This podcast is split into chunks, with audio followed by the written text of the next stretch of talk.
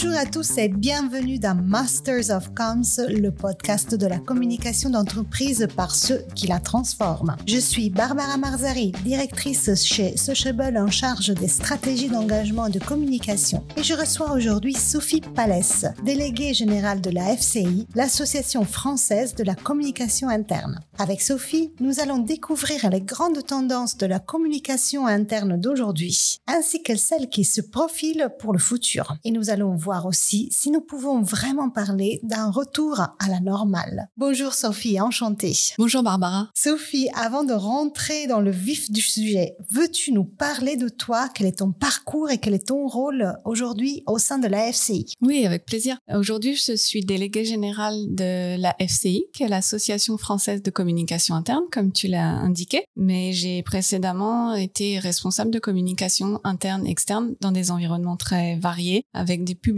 très variés, euh, entreprises privées, organismes de recherche, cabinets de conseil également. Et donc j'ai voilà une expérience euh, large de, de différents publics. Et aujourd'hui, la FCI, c'est donc le réseau des communicants internes en France avec 950 adhérents. Et on a une double activité de réseau associatif, de réseau de développement professionnel et d'organismes de formation dédiés aux enjeux de communication interne. Et aujourd'hui, ils sont très très prégnants. Sophie, dans le cadre de ton activité, tu as une vue d'ensemble sur la communication interne dans les organisations en France. On dit qu'avec le Covid, les entreprises s'y sont aperçues, et je dis aperçues entre guillemets, de l'importance et du rôle stratégique de la communication interne. Est-ce que tu partages cet avis? Heureusement, de nombreuses entreprises et de nombreux dirigeants en avaient quand même conscience avant et donc euh, tu fais bien de mettre quelques guillemets, mais tu as raison aussi, pendant le Covid, la prise en main, l'animation, le pilotage de la com interne a été d'abord euh, suspendu, tout le monde a été sidéré, largement bousculé et profondément euh, redéfini dans l'urgence. Et en fait, on s'est rendu compte, d'où euh, ce côté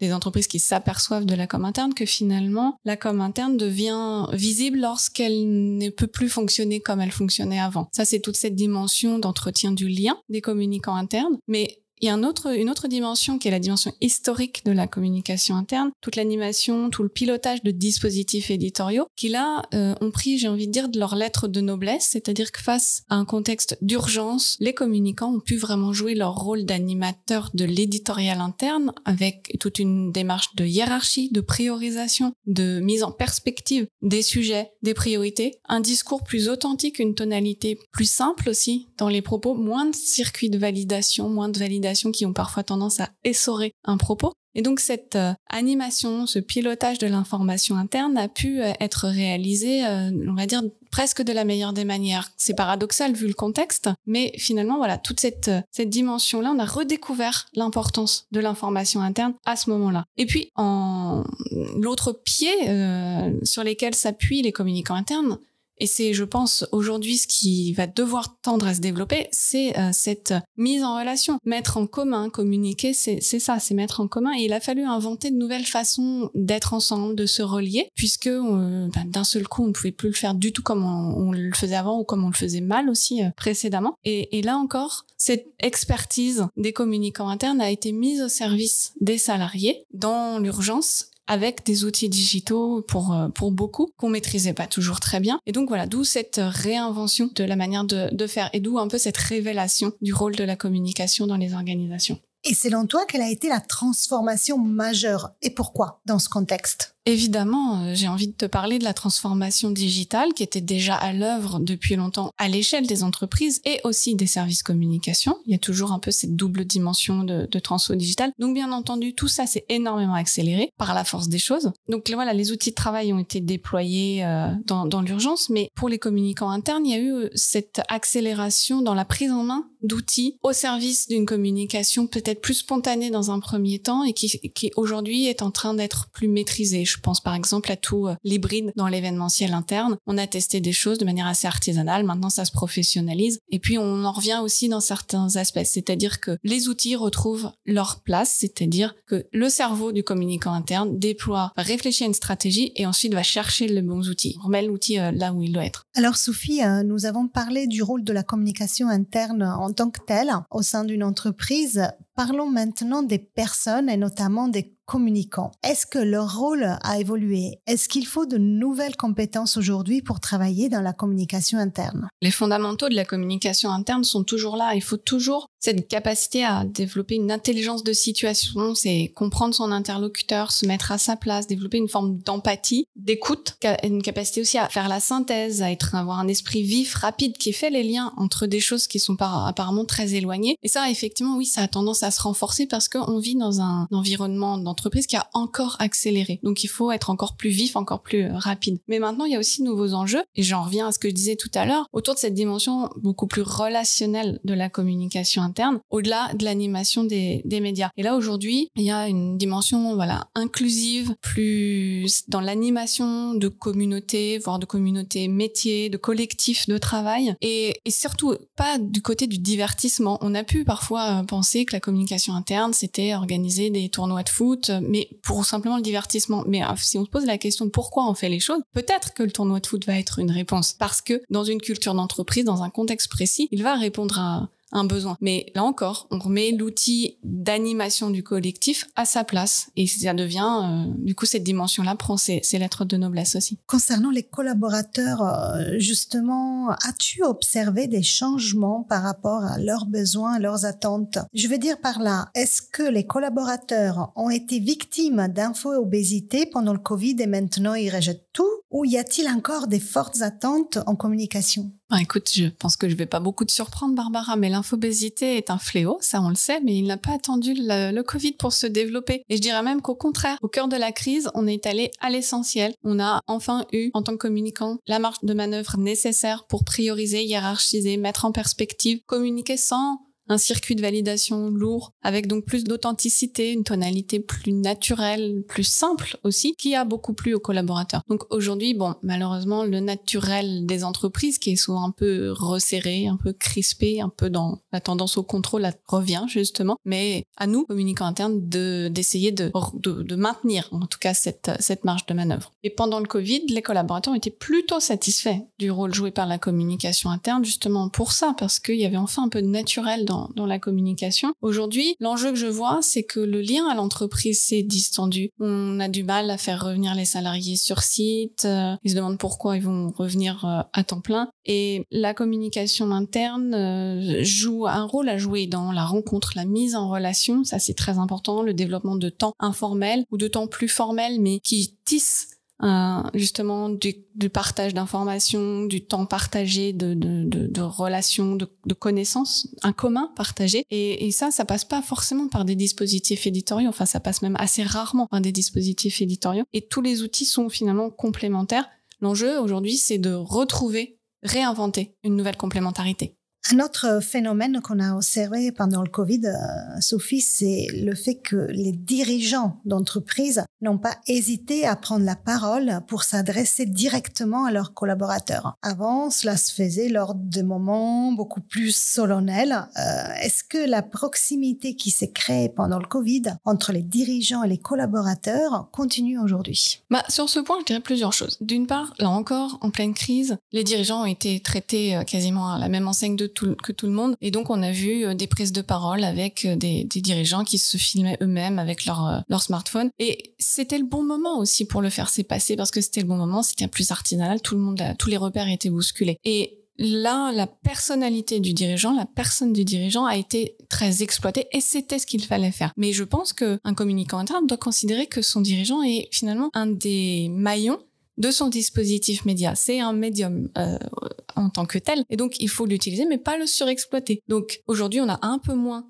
cette proximité euh, organisée. Et puis en plus, il y a aussi cette difficulté euh, qu'ont les, gens à revenir sur site et donc cette proximité qui est encore plus délicate à, à mettre en œuvre. C'est, on a eu un temps de spontanéité, de bouleversement. Aujourd'hui, on revient sur un contexte un peu plus classique, un peu plus habituel, avec une proximité difficile à mettre en œuvre. D'autant qu'on avait déjà une tendance à l'individualisme qui est en train de s'accentuer euh, encore plus puisque chacun est de plus en plus derrière son écran.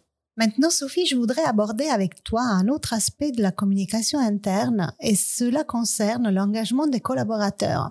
C'est un sujet très actuel avec la grande démission qui est en train d'arriver en Europe paraît-il, les entreprises doivent faire face à de nombreux départs ou au mieux au désengagement de leurs équipes. Quel rôle joue la communication interne dans ce contexte? Effectivement, la question de l'engagement, c'est un point qui est très important, qui finalement est aussi assez souvent lié aux communicants internes. Hein. dans beaucoup d'entreprises, on voit des gens qui ont un titre de dire comme interne et, engagement. Aujourd'hui, ben évidemment, tout le monde fait le constat qu'il y a des secteurs qui ont de fortes difficultés à recruter parce que le rapport au travail est devenu plus distant pour certains euh, salariés. Et puis, il y a aussi, euh, à l'échelle de la société, un côté un petit peu euh, nos futurs on se dit mais finalement de quoi demain va être fait euh, quand on voit les gros enjeux euh, environnementaux, sociétaux qui sont devant nous, bah, les jeunes générations en particulier, mais pas seulement. Et je veux pas créer de clivage entre générations. Je pense que c'est accentué chez les plus jeunes, mais c'est présent partout dans toutes les strates euh, des salariés. Mais en tout cas, il y en a qui se disent mais finalement à quoi bon m'engager, en tout cas me projeter dans une entreprise pour 10, 20 ans? Je vais pas raisonner comme ça. Et donc c'est vrai que le lien d'entreprise est en forte reconfiguration. Maintenant, s'il y a aussi une grande démission, c'est parce que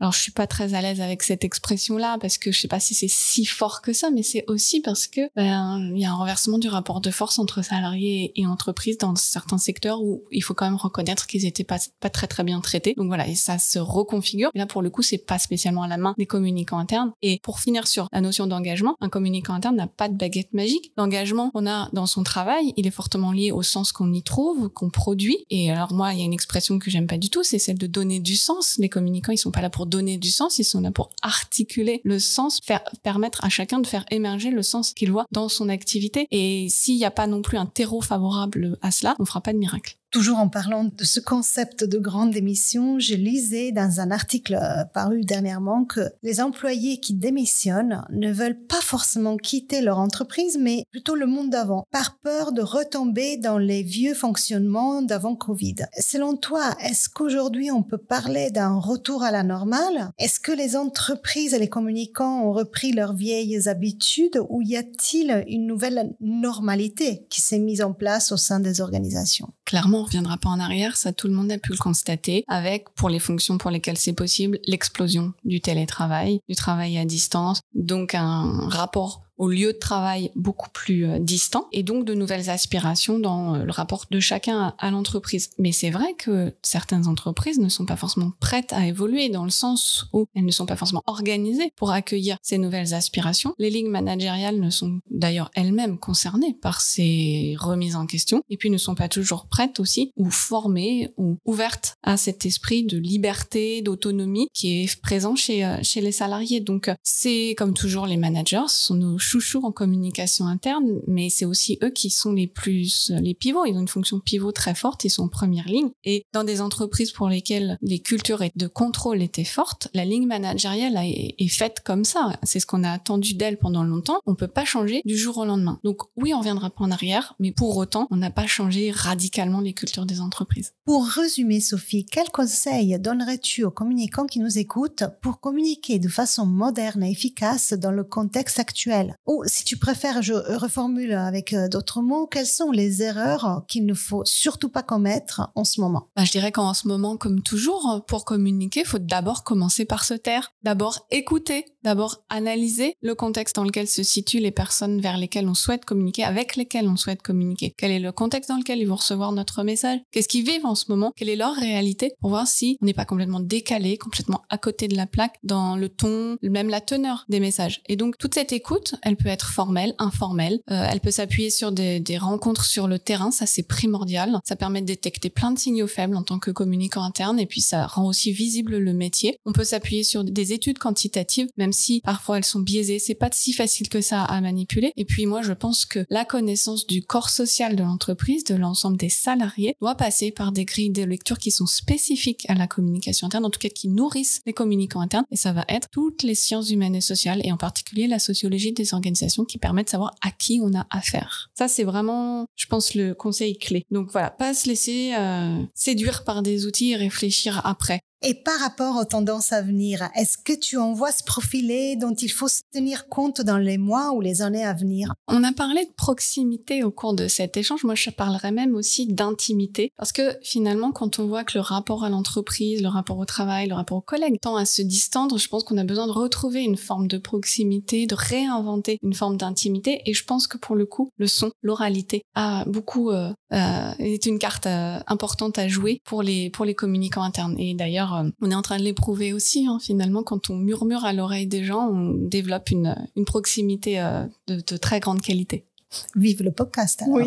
Nous sommes presque à la fin de cet épisode, mais avant de, de se quitter, euh, Sophie, laisse-moi te poser la question que j'aime bien poser à tous les experts qui interviennent dans ce podcast. Veux-tu partager avec nos auditeurs le titre d'un livre ou d'un film ou d'une série qui t'a particulièrement marqué euh, dernièrement? C'est un livre qui date déjà d'il y a quelques années et il m'a marqué moi, mais il a aussi marqué finalement tout le milieu littéraire. C'est l'ouvrage de Nicolas Mathieu, Leurs enfants après eux, euh, pour plusieurs raisons. D'une part parce que je trouve que cet auteur a une capacité incroyable à mettre en mots et avec des mots très justes, des analyses, une observation du quotidien, d'une certaine banalité et qui lui donne un caractère euh, puissant et, et un peu exceptionnel. Et puis d'autre part parce que toute euh, l'histoire se situe exactement dans les années 90 et 2000 que moi j'ai vécu parce que j'ai à peu près l'âge des protagonistes de l'époque. Donc il y a aussi cet effet de résonance qui est très très fort pour moi. Merci beaucoup, Sophie, d'avoir répondu à mes questions et d'avoir partagé avec nous euh, ta vision euh, de la communication interne aujourd'hui. Merci beaucoup Barbara pour l'invitation. C'était euh, Masters of Comms, le podcast de la communication d'entreprise par ceux qui la transforment. Retrouvez-nous dans le prochain épisode. À bientôt. C'est la fin de cet épisode. Merci de nous avoir écoutés jusqu'au bout. Masters of Comms est présent sur toutes les meilleures plateformes de podcast et sur YouTube. Alors pour rester au contact de la communication qui se transforme, abonnez-vous dès maintenant. Si cet épisode vous a plu, n'oubliez pas de le noter avec 5 étoiles. Et pour continuer la conversation ou pour participer à Masters of Comms, contactez-nous sur LinkedIn ou sur hello at mastersofcoms.com. À bientôt.